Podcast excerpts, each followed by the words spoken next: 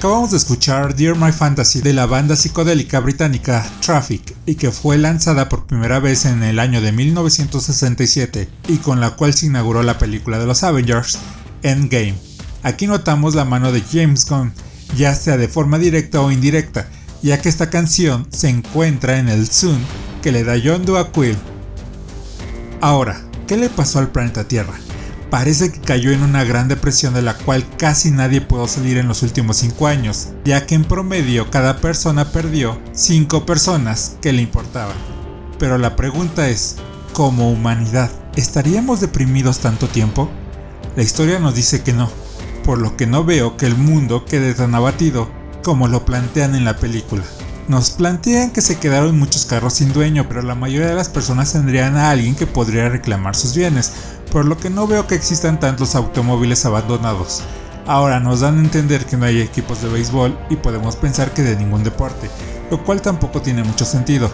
Para seguir adelante, lo más probable es que el deporte, en particular el de espectáculo, haya sido lo primero en restablecerse. Hay mucha gente en las ligas inferiores que tendrían una oportunidad de llegar a las grandes ligas. Pero, ¿qué pasa con las personas que se quedaron? ¿Qué pasa con los niños que tuvieron familia y que fueron adoptados? ¿Qué pasó con las personas que siguieron y se volvieron a casar? Los miles de empleos que fueron ocupados. ¿Qué pasó con todos ellos después del chasquido de Hulk? Además, me pregunto, las personas que regresaron, ¿lo hicieron al espacio exacto en el que desaparecieron?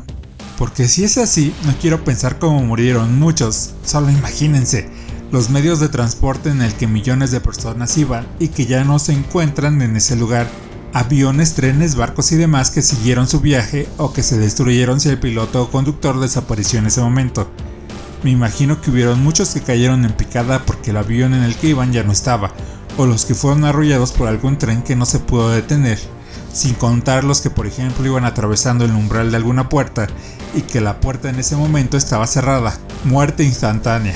Así que espero que Banner haya pensado en eso y que a todos los hubiera aparecido en algún lugar seguro.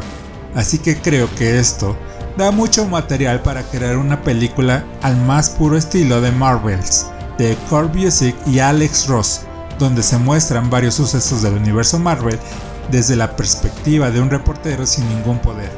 Una muy buena historia que recomiendo que lean.